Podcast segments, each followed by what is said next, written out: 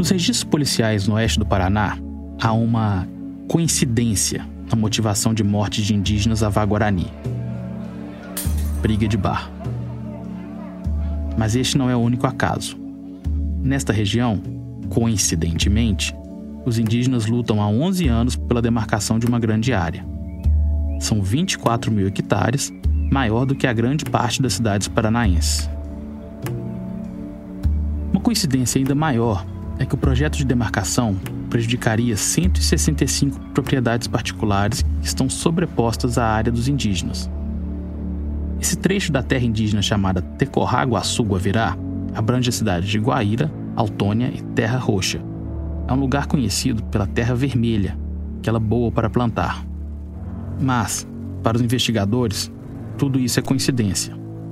Ah, e tem também outro elemento bastante importante nestes casos: a brutalidade das mortes. Vão de pedradas, passando por tiros, até tentativas de atropelamento. E todo esse sangue nos olhos, segundo a polícia, tem origem em briga de bar.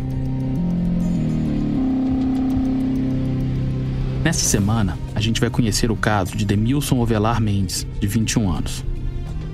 O indígena foi morto a pedradas em novembro de 2019, depois de uma discussão em um bar, em Guaíra, que é uma cidade na fronteira do Paraná com o Paraguai e na divisa com o estado do Mato Grosso do Sul. O corpo do jovem Avá Guarani foi encontrado a um quilômetro desse bar, numa plantação de soja. O promotor Marco Felipe Torres Castelo do Ministério Público do Paraná definiu assim o caso. Ele discutiu no bar, levou uma pedrada e morreu. Fecha aspas. Eu sou o Daniel Camargos e esse é o Cova Medida. Esse podcast é um programa da Rádio Batente, a central de podcasts da Repórter Brasil.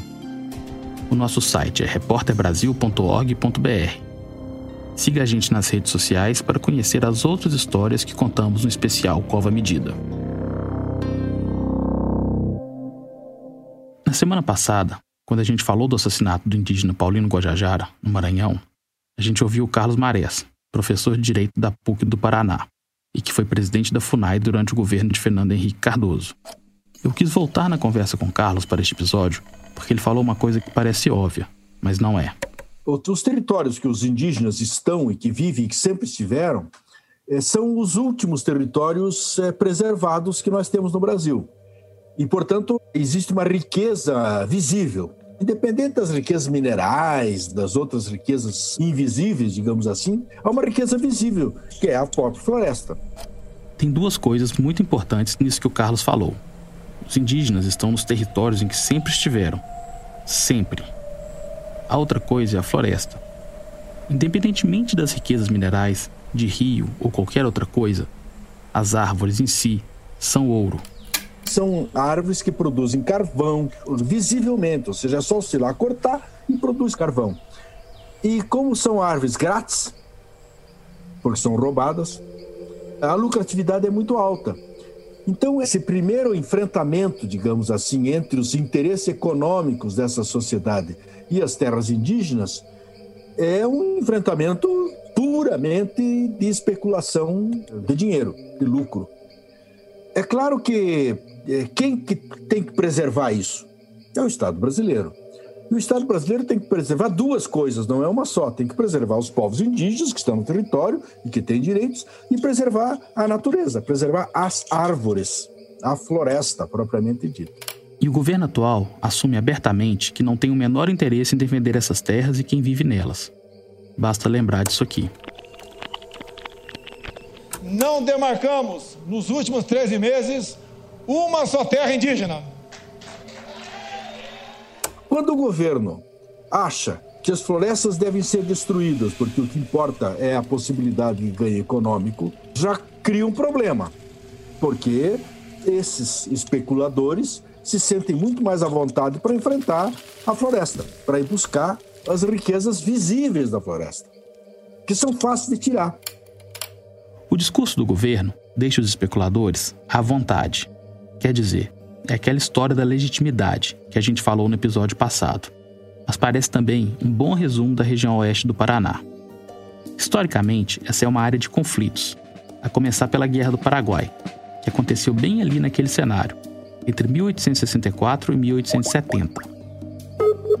E aí, Diego, tudo bem? Eu conversei com o repórter Diego Junqueira. Tudo bom, Daniel? Beleza. Que apurou a reportagem do episódio dessa semana. Os Guaranis, eles são, não são um grupo que fixa residência, né? São grupos nômades, né? Os Avá Guaranis ali na região né, sofreram deslocamentos forçados, um destes deslocamentos aconteceu justamente durante a guerra. Foi a Guerra do Paraguai, em que eles também participaram da guerra, né? Mas ao, ao final da guerra existe uma distribuição ali um território, no que hoje é o Mato Grosso do Sul. O governo brasileiro distribuiu parte daquelas terras que antes eram ocupadas pelos indígenas, né? E distribuiu para elites políticas e econômicas, né? E elites militares, né? Que atuaram na guerra, né? Tanto no sul do, do Mato Grosso do Sul como no oeste do Paraná. Muitas das tensões que existem hoje já começaram ali. Mas vamos avançar 100 anos, em 1975, quando começa a construção da usina hidrelétrica de Itaipu.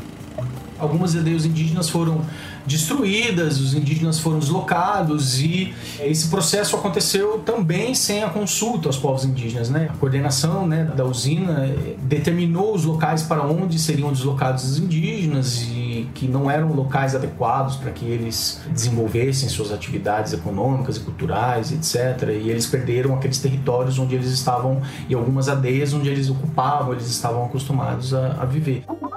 Em 2018, a Procuradora-Geral da República, Raquel Dodge, entrou com uma ação de reparação em favor dos Guarani. Mas o atual procurador, Augusto Aras, anulou esse processo. E olha, não são poucas as tentativas frustradas de legitimar a presença dos Avá Guarani no oeste do Paraná. Há 11 anos, esse povo iniciou uma nova tentativa de reconhecimento, a partir do pedido de demarcação da área. Quando você tem, o, no último ano do governo Michel Temer, o relatório de, de limite dos territórios, são algumas etapas, né, de até uma, a demarcação definitiva no território. Você primeiro passa pela FUNAI, depois pelo Ministério da Justiça e, por fim, pela Presidência da República, né?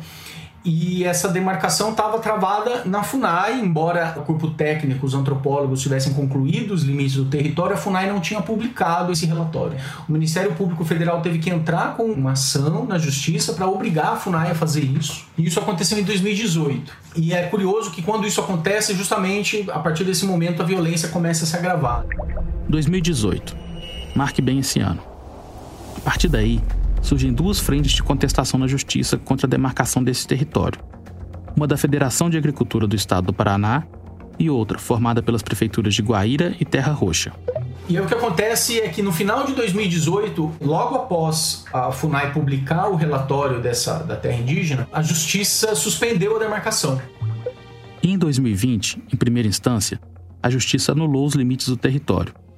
Os indígenas sequer foram ouvidos eles se veem tratados como cidadãos de segunda classe, né? Como pessoas sem direito, sem um, um território estabelecido, né? E sem apoio das instituições que deveriam protegê-los, né? Que seria a prefeitura, que seria o Ministério Público para dar condições a eles, né? Não só sobreviverem, mas exercerem a, a cidadania deles, né? Lembra dessa fala aqui? Não demarcamos nos últimos 13 meses uma só terra indígena. Esse é o efeito dela. Trouxe mais violência em cima da comunidade. Esse é Aláudio Ortiz Velasquez, cacique da aldeia onde Demilson, o rapaz morto depois da tal briga de bar, vivia. O Diego entrevistou e ele. Aumentando mais é a discriminação, preconceito, ameaça.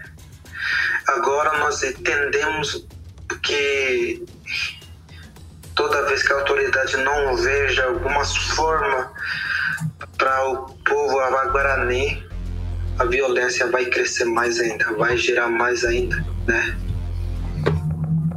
Nós não queremos essa violência. Quando o Bolsonaro diz que não vai delimitar mais nenhum centímetro, né? Isso, na percepção né, dos, dos indigenistas e das lideranças indígenas no oeste do Paraná, isso aguçou né, esse sentimento de ódio e preconceito contra os indígenas. E as ameaças, é, as tentativas de atropelamento se tornaram mais frequentes, né? Preconceito, discriminação e ameaça por todo lugar. Na escola, na rua, a gente não, não consegue mais utilizar nossa cultura, pescaria, caça e pesca, pelo entendimento do povo abaguarani, quando pular de uma cerca vai ser morto. É por isso que a versão da briga de bar é contestada. A gente percebe aí um esforço de desconstrução da imagem dos indígenas que vivem na região. Tem um sentimento de ódio e preconceito, né, de parte da população contra os, os indígenas, né? Eles são tratados como invasores. Eles, forasteiros. Não deixa de ser irônico, né? Mas é comum eles serem chamados de paraguaios, como se eles realmente não fossem dali. Né? Não só em Guaíra, mas em outras cidades também do oeste do Paraná, como Maringá, Foz do Iguaçu, e no sul do Mato Grosso do Sul também, né? E o bar, na verdade, ele é um cenário que foi uma, uma coincidência, assim, encontrada pela reportagem. Os crimes que o Diego identificou e que a Comissão Pastoral da Terra apontou em um relatório como assassinatos relacionados à disputa de terra na região, tem o bar como cenário. E, e aí me parece que o bar, ele é um, né, até pela questão do álcool envolvido, me parece o, o lugar onde esse ódio é extravasado, né? Onde esse ódio pode ser extravasado. E os motivos alegados são sempre ínfimos. Demilson ele, ele foi acusado de furtar um narguilé. E ele era um, uma pessoa que tinha dificuldade para caminhar, ele usava muletas, segundo a investigação da polícia. Ele toma uma rasteira, são um, um adolescente e um, e um adulto, ele toma uma rasteira e é arrastado distante um quilômetro do bar e leva uma pedrada na cabeça por supostamente ter furtado um narguilé. O adolescente chegou a ficar apreendido por 45 dias, mas foi solto. Já o adulto suspeito do crime nunca foi detido. A Polícia Civil do Paraná considera o caso solucionado, depois de indicar o envolvimento do adulto e do adolescente. O Ministério Público do Paraná, no entanto, ainda não apresentou a denúncia à Justiça. O MP diz que o caso é complexo e que novas investigações são necessárias para determinar a conduta do adolescente. O delegado que investiga o caso foi procurado diversas vezes, mas nunca atendeu aos pedidos de entrevista. Esse tipo de assassinato na região, como aconteceu com Demilson, não é incomum. O clima né, de insegurança se agravou. Em 2018 já você tem um atentado contra um, uma liderança local, né, que estava saindo de uma reunião da Funai o Donicildo. Ele sofre um atentado a tiros e ele não morre, mas ele ficou paraplégico. Né? Em 2019 você tem o assassinato do Demilson e em 2020 do Virgínio. Né? Não se explicam os motivos, né? não tem um motivo de ser uma vingança é, diretamente assim, justificada, explicada, né? Assim, alguma motivação mais concreta. Né? Enquanto os indígenas são ignorados e desrespeitados pelas instituições que deveriam protegê-los, os empresários e ruralistas têm seus preconceitos reforçados e articulam a escalada da violência, verbal e física, abertamente, nas ruas e nas redes sociais. E mais ainda, encontram brechas para dar um verniz de legalidade a essa violência. Foi criada até uma organização para a proteção de terras, a ONG DIP Organização Nacional de Garantia ao Direito de Propriedade que basicamente começou a representar a voz é, dessas pessoas que não querem ver os indígenas estabelecidos ali na região, né? Então eles começaram com campanhas de difamação, é, distribuindo adesivos nos carros da cidade, é, distribuindo faixas, dizendo invasão indígena não combina com ordem e progresso, é, fora FUNAI e também uma outra faixa que dizia direito à propriedade.